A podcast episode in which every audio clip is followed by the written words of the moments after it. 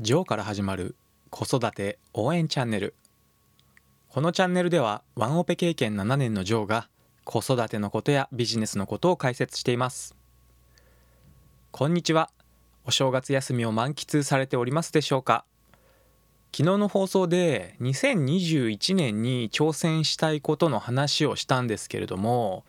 私今5キロのダイエットに挑戦しようと思っていてこの重要な報告を忘れてしまい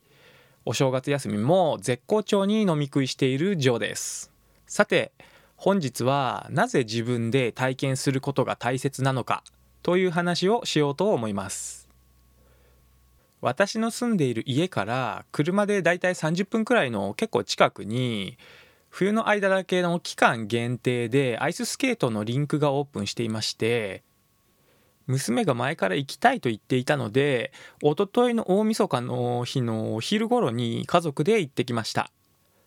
私の娘は普段なかなかのインドア派で家の中で絵を描いているようなことが好きで普段あまり外に行きたがらないんですけれどもアイススケートについてはなぜか行きたいということでせっかくの機会なので実際に体験をしてみようということで出かけてきました。スケートリンクに着くと真っ白なリンクはいつもと雰囲気の違う非日常な空間でとてもワクワクした気持ちになって中ではアイスホッケーのチームに所属しているような人たちやあとフィギュアスケートの経験者と思うんですけどもとても上手な人たちが気持ちよさそうに滑っていました。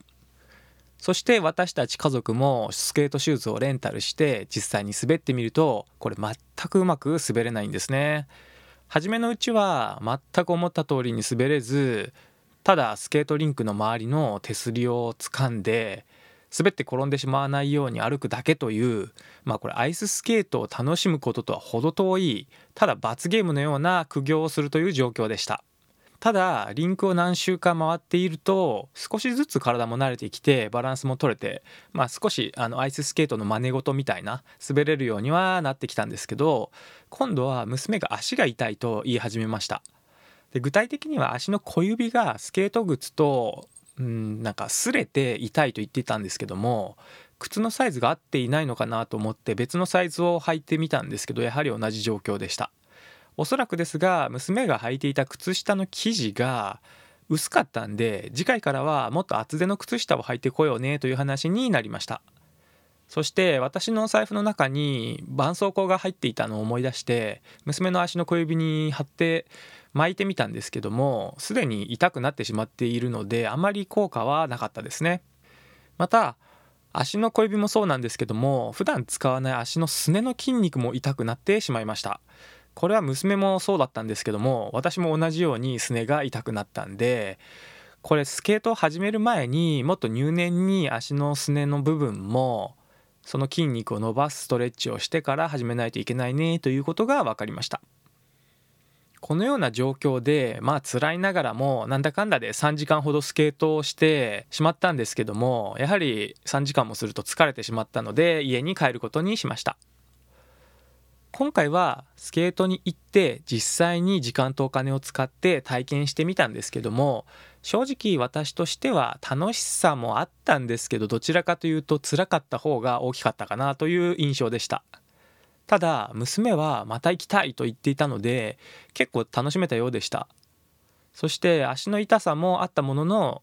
次回は足の小指が靴と擦れて痛くならないようにもっと厚手の靴下を履いてくるということとあと足のすねの筋肉が痛くならないように始める前に入念にすねの筋肉を伸ばすストレッチをしてから始めようねとこの2点を改善点として見つけることができました。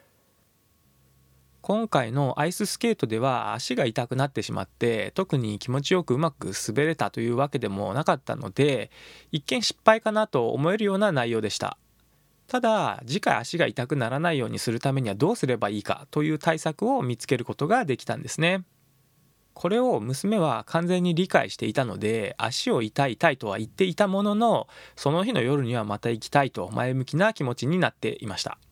人は実際に何か新しいことを始める時に失敗したくないと思う気持ちが出てくることが多くその失敗という結果だけを丸か×かで見てしまうと×になってしまうんですけどももっと広く長いスパンで家庭として考えると次失敗しないための対策を打てるチャンスを自身の体験によって得られたということになるんですね。これは人から聞いたことや自分の体験以外の情報でも同じように失敗しないための対策を打つことはもちろん可能です。よって失敗という情報は価値が高くなるんですね。この失敗の経験は価値の高いコンテンツになって同じ体験をしようとする人にとって役立つものとなります。ただ自分の体験でない失敗あくまで二次情報としての失敗は人に伝える時に具体的な細かい失敗までのプロセスが自身の中でイメージできていないので人に伝える時に説得力に欠けてしまいますし逆に自分が想定していないような質問への対応もできなくなるんですね。ここが実際に自分自身が体験してみるということが大切な理由になります。自分の体験が一時情報になりますので具体的に分かりやすく人に伝えることができるようになるんですね。今回は例としてアイススケートに子供を連れて行ったという話をしましたがこれは自身のビジネスはもちろん子育てやスポーツ旅行などなど何にでも同じように考えることができますので実際に体験して失敗するということは決してネガティブなことではなくて成功までの過程としてポジティブなものであると捉えていただけると思います。失敗してもいいんだともっと気楽に挑戦することができると人生がワクワクする方向に進むかもしれませんよ。そしてあなたの経験はきっと誰かの役に立つ情報としてアウトプットできるネタになっていくことでしょう。よく人生において大きな失敗がないのでアウトプットをするコンテンツがないというようなことを言う人がよくいるんですけども安心してください。その失敗する体験や挑戦をこれまでしていないということが十分大きな失敗です。なぜこれまで挑戦して失敗できなかったのか。挑戦しないということは失敗もしないかもしれませんが逆に成功もありません。自分の人生がそれでとても幸せだという方は全く否定はしませんしそれはそれで素晴らしいことかと思います。ただもし自分が幸せを感じていないとか挑戦したいと考えている方は考えすぎずにまず動いてみましょう。小さなことでもいいんです。いきなり起業するとか会社を辞めるとかではなくて小さなステップから始めてみましょう。